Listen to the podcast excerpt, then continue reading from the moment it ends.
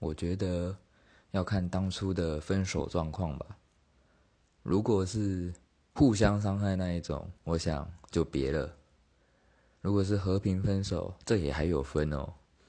就是如果是对方马上就有找到另一半的话，那当然是不要尽量不要联络就好。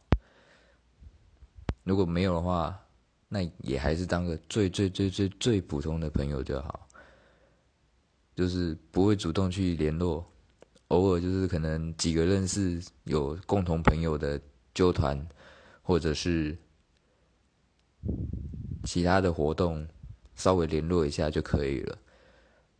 毕竟过去的事就让它过去吧，大家没有那么关系那么决裂的话，就保持最普通的朋友状态就好了。